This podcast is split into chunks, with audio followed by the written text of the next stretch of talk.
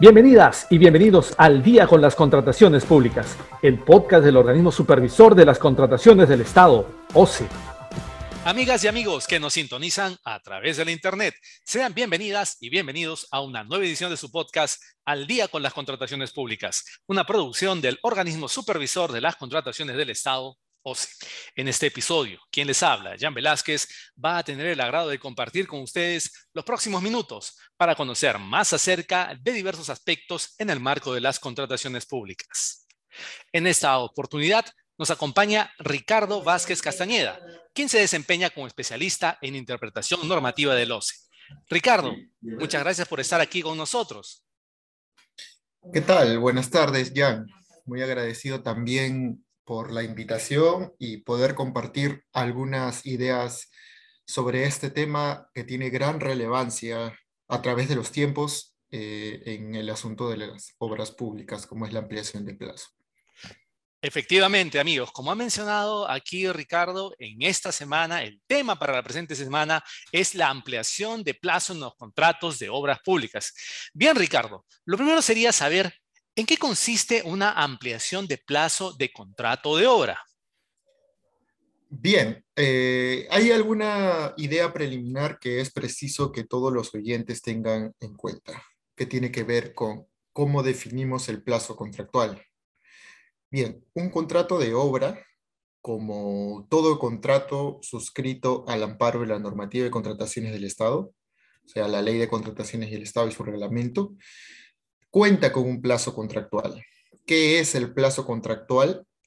Es el tiempo del que dispone el contratista para ejecutar la obra.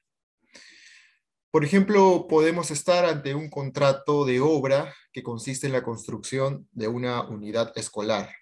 Digamos, la unidad escolar José María Arguedas, por ejemplo. Entonces, eh, se ha celebrado el contrato y un, un elemento, una parte integrante de ese acuerdo es que el contratista se compromete a ejecutar la obra, o sea, a tener acabados los trabajos de la unidad educativa escolar por un periodo de 100 días, por ejemplo. Esos 100 días que tiene el contratista para ejecutar la obra, o sea, el tiempo del que dispone para ejecutar la obra, ese es el plazo contractual. Entonces, eh, en principio, el contratista se encuentra obligado a cumplir con este plazo. Si es que no lo cumple, se le aplica una penalidad por mora por cada día de retraso.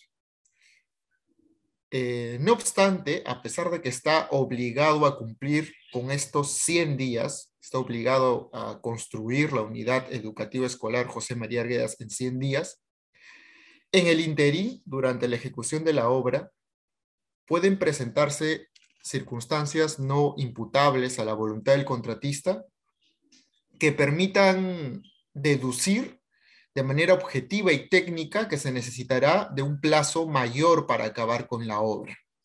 Es decir, nos va a permitir deducir que los 100 días ya no son suficientes, ¿no? porque justo cuando estaba en plena ejecución de la obra, ocurrió algún acontecimiento no imputable a la voluntad del contratista. Digamos, una paralización ocasionada por unas lluvias estacionales. Ese sería el evento que podría eh, impactar en el plazo que tiene el contratista para ejecutar la obra. Entonces, cuando se presenten estas circunstancias, cuando se presenten, cuando acaezcan estas circunstancias no imputables al contratista que impidan o que determinen la necesidad de un plazo mayor para ejecutar la obra, entonces el contratista puede solicitar una ampliación de plazo. Resumiendo las ideas de esta primera pregunta, entonces tenemos que la ampliación de plazo es la extensión del plazo contractual a solicitud del contratista justificada en el acaecimiento de circunstancias no imputables al contratista eh, durante la ejecución del contrato. Interesante lo que nos explica Ricardo. Y dinos, ¿Qué requisitos deben cumplirse para que proceda una ampliación de plazo en un contrato de obra entonces? Bien, eh, fundamentalmente los requisitos podríamos resumirlos en tres. Tenemos que verificar que se configuren las causales contempladas en el artículo 197 del reglamento. El primer requisito. El segundo requisito es que tiene que verificarse que el acaecimiento de estas causales ha modificado la ruta crítica del programa de ejecución de obra. Y el requisito número tres es que el contratista cumpla con los plazos y formalidades del procedimiento de ampliación de plazo que está establecido en el artículo 198 del reglamento.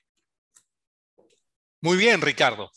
Ahora, ¿podrías explicarnos con más detalle cuáles son las causales y qué significa que es necesaria la modificación de la ruta crítica? Sí, ya, de acuerdo con el artículo 197 del reglamento, las causales para una ampliación de plazo son tres atrasos y paralizaciones por causas no imputables al contratista. dos, cuando, no sea, cuando sea necesario un plazo adicional para la ejecución de prestaciones adicionales. Y tres, cuando sea necesario un plazo adicional para la ejecución de mayores metrados en los contratos a precios unitarios. Un ejemplo de la primera causal, eh, es decir, atrasos y paralizaciones, tenemos, por ejemplo, lluvias, conflictos sociales, paros, desabastecimiento de materiales, entre otros. En el segundo caso, cuando es necesario un plazo adicional para la ejecución de prestaciones adicionales, tenemos que, eh, por ejemplo, para el, el, caso que habíamos estado tratando de la construcción de la unidad educativa escolar, si es que es necesario incorporar una losa deportiva para esta unidad escolar. En ese caso habría un adicional y es posible que se necesite más plazo para ejecutar ese adicional porque no estaba previsto en el contrato original y en ese caso el contratista estaría habilitado para solicitar una ampliación de plazo. Finalmente, la tercera causal es cuando sea necesario un plazo adicional para la ejecución de mayores metrados. Esto se da en los contratos a precios unitarios y, eh, por ejemplo, en los casos de obras de saneamiento, cuando sea necesario, por ejemplo, la excavación, una excavación adicional para la, la colocación de tuberías. El segundo punto que tiene que ver con la eh, ruta crítica, con la modificación de la ruta crítica, eh, podemos anotar las siguientes ideas. ¿no? Eh, primero, que la ruta crítica es la secuencia programada de las partidas de una obra cuya variación afecta el plazo total de la ejecución de la misma. ¿no? por ejemplo, ¿no? imaginemos que en, en el caso que teníamos, que eh, de los 100 días que debe demorar la ejecución de la construcción de nuestra unidad educativa escolar, estos se encuentran divididos de la siguiente manera. 20 días de excavaciones, 20 días de cimentación, 30 días de levantamiento de muros y 30 días de techo aligerado. Yo no podría realizar la cimentación y el levantamiento de muros si previamente no he culminado con las excavaciones. Son dos actividades que están condicionadas recíprocamente. Si una paralización por lluvia hace que yo me demore 25 días en la excavación, ya estoy agregando 5 días al plazo total, porque todas las demás actividades tendrían que correr 5 días más. Con eso, el plazo de la ejecución de la obra ya no sería de 100 días, sino de 105 días.